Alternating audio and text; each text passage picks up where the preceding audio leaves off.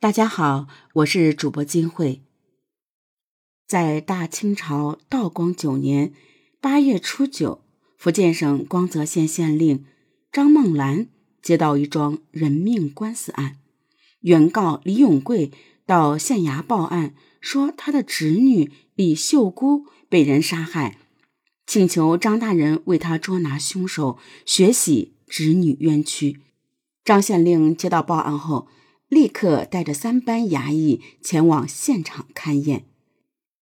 张县令一行人来到现场，见到李秀姑的尸体横在李永贵家的房檐下，她的上衣被人撕开，腹部插着一把尖刀，双手放在刀把上，尸体上满是血迹，周围呢并无打斗痕迹。行书高光一一做了记录，并将所有细节写成了成文保存。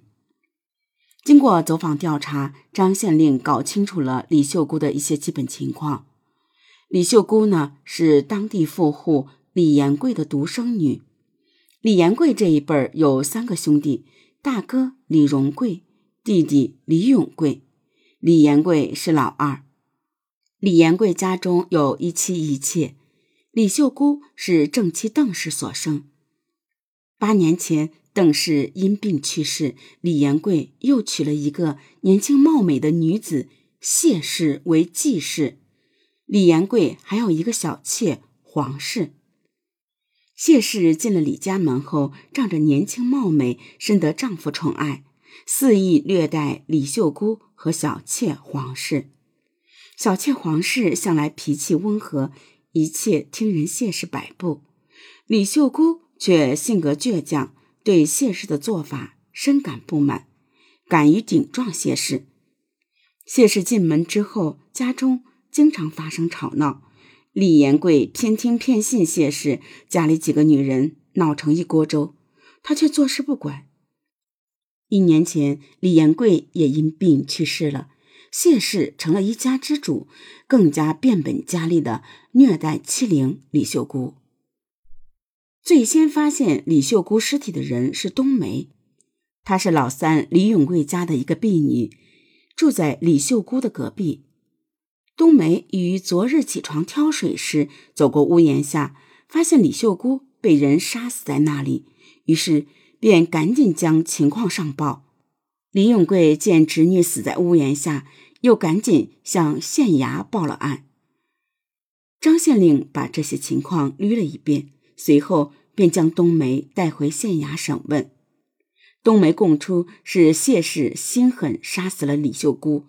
张县令于是将谢氏拘捕到案。谢氏来到大堂之后，承认杀死了李秀姑，并且咬出了小妾黄氏也参与了杀人。张县令见案件得破。按律将谢氏、黄氏二人打入死牢，等候复核之后秋后问斩。张县令迅速结案，消息立刻传遍十里八乡，人们纷纷指责谢氏、皇氏歹毒心肠，唾骂二人忘恩负义，都指望着秋天赶快来临，让这两个恶人早点下地狱。然而，就在众人等候谢黄二人处决之时，李家老大李荣贵却挺身而出，要求给谢氏翻案重审。这到底是怎么回事呢？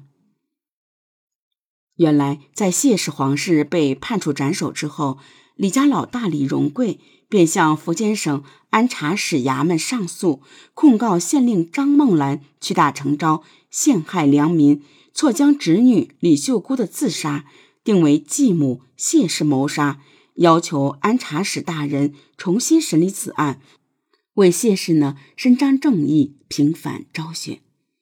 安察使大人刘勋便将张县令招来，问他凭什么将此案定为凶杀案。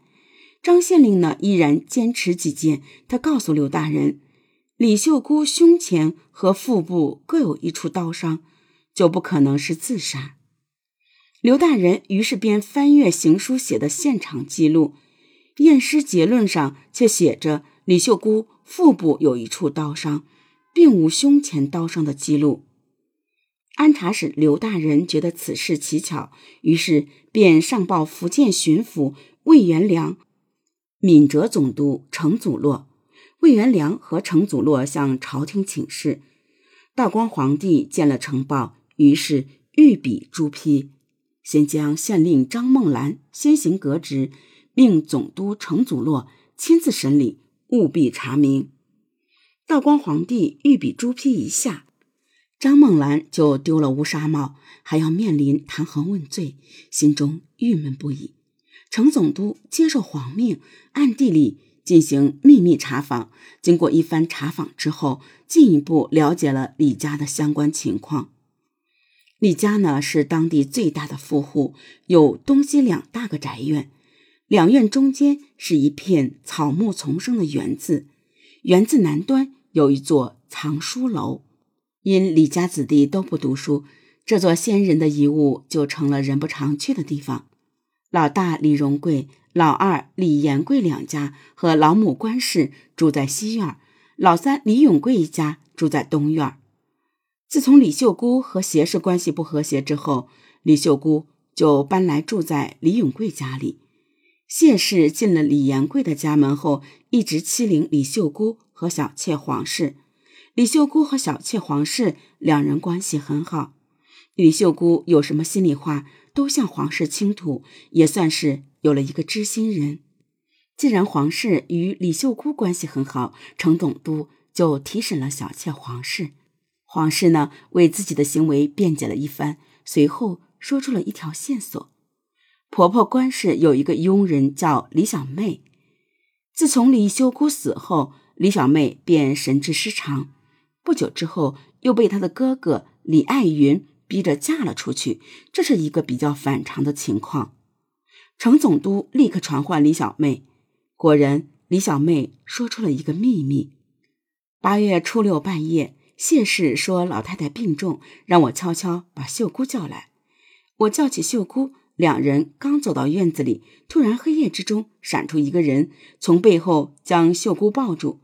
秀姑惊叫了一声，就再也没有吭气。我正要喊人，不妨被一个人捂住了嘴，低声说：“不准我声张。”我就赶紧走开了。秀姑就被人拖着向藏书楼那边去了。这个捂住他嘴的人，就是他的哥哥李爱云。李爱云呢，也是李家的仆人，经常在李荣贵家打短工。在李秀姑凶案发生之后，此人就一度不知去向。不知道他到底去了哪里。李爱云为何要捂住李小妹的嘴？李秀姑最后被拖去了哪里？发生了什么？他就不知道了。程总督又派人到处去找李爱云。李爱云被抓住之后，矢口否认李小妹所供述的所有细节。他说：“李小妹神志失常，神志失常的人说的话怎么能作为证据？”而且李秀姑的确是自杀的，他亲眼见到李秀姑磨刀，就是插入他身上的那把刀。李秀姑是自杀的，不信可以拿他身上的那把刀去问人。